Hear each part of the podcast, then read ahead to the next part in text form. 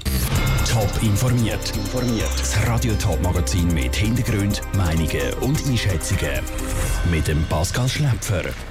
Wieso will fast die Hälfte von allen Horgener Schulpfleger den Battle anrühren? Und wie haben sich Fußballfans auf die Wiederaufnahme der Saison vorbereitet? Das sind zwei von den Themen im Top informiert. Seit Carla Loretz als Schulpräsidentin von Horge übernommen hat, hängt der Haushege in der Gemeinde schief. Der Gemeinderat und die Schulpflege haben beim Bezirksrat eine Beschwerde gegen Carla Loretz eingereicht. Sie hätte keine Führungsqualitäten, sie sei beratungsresistent und sie halte Termine nicht ein, so die Vorwürfe.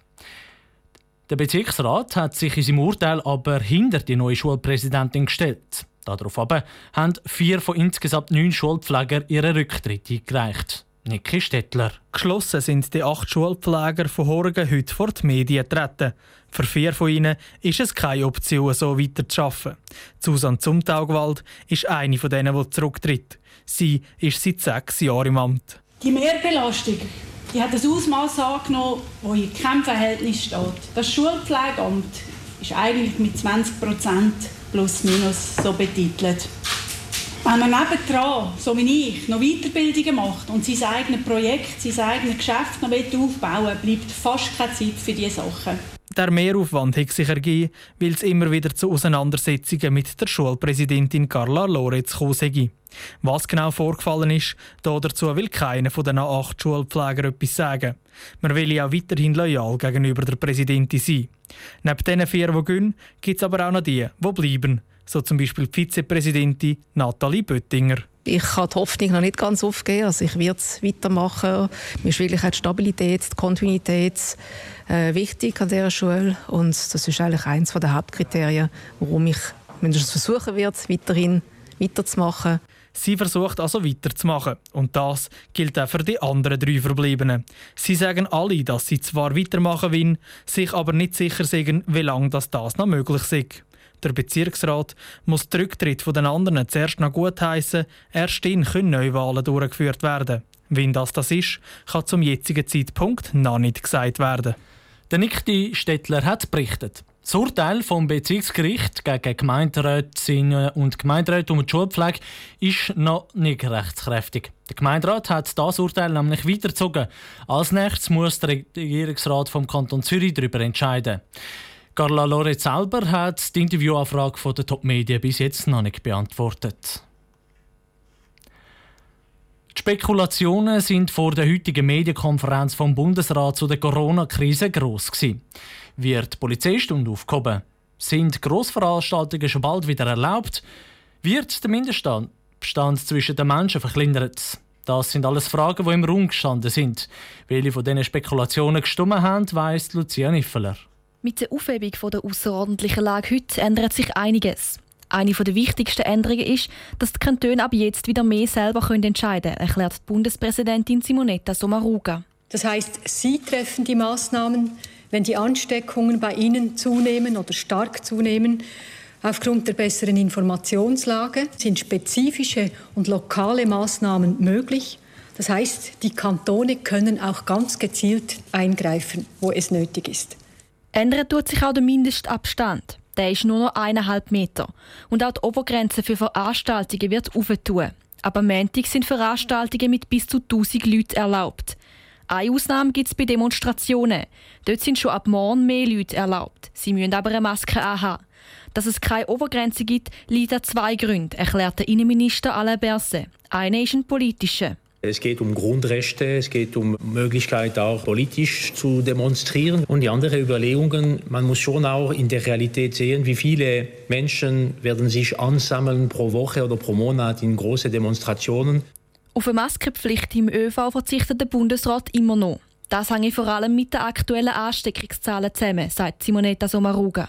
Angesichts der heutigen Fallzahlen, die Situation, die wir haben, denke ich, wäre es für die Bevölkerung schwierig verständlich, jetzt bei dieser Ausgangslage eine Maskenpflicht jetzt im öffentlichen Verkehr einzuführen.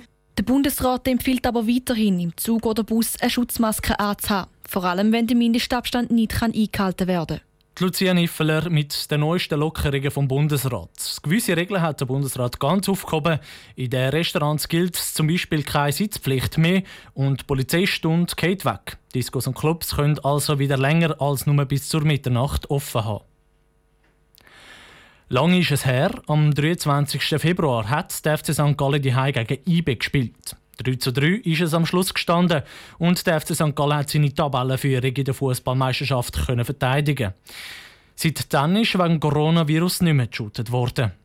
Bis vor etwas mehr als einem Monat haben die Fußballer in der Schweiz auch nicht trainieren Heute, nach fast vier Monaten ohne Ernstkampf, rollt der Ball auf den Schweizer Fußballplatz wieder.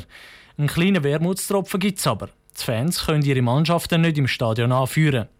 Wie die Fans jetzt, wo die Saison wieder losgeht, ihre Teams trotzdem unterstützen im Beitrag von Daniel Schmucki. Die Saison in der Schweizer Fußballmeisterschaft geht nach der Corona-Pause mit einem richtigen Kracher weiter. Der FC Zürich spielt auswärts gegen den amtierenden Meister IB. Ein Spiel, das normalerweise bis zu 32.000 Leute ins Stadion lockt. Beim Spiel heute Abend sind aber keine Fans zugelassen. Der FCZ-Fanclub Blitzi hat sich darum etwas Spezielles überlegt, sagt der Präsident Markus Imbach. Dass vielleicht eine Art wie eine Stimmung aufkommt wie an einer Europameisterschaft, haben wir eine Aktion ins Leben gerufen und haben alle Restaurants und Bars aufgerufen, sie sollen doch das Match vom FC Zürich live zeigen.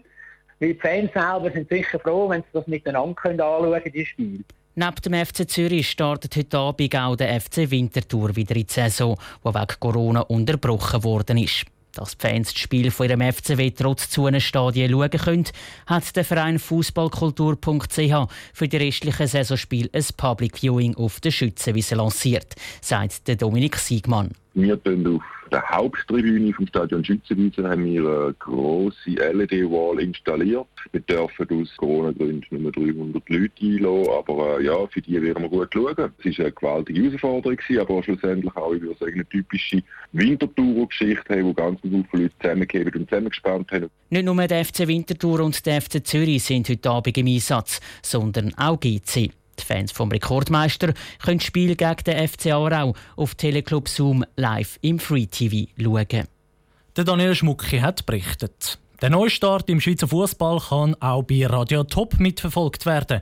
Der Daniel Schmucki ist nämlich in dem Moment auf dem Weg auf Bern. Er wird ab um halb neun Spiel zwischen IB und dem FC Zürich live aus dem Stade de Suisse kommentieren. Einstimme auf den Match stünden wir euch aber schon vor dem 7. Top informiert, auch als Podcast. Mehr Informationen gibt's auf toponline.ch.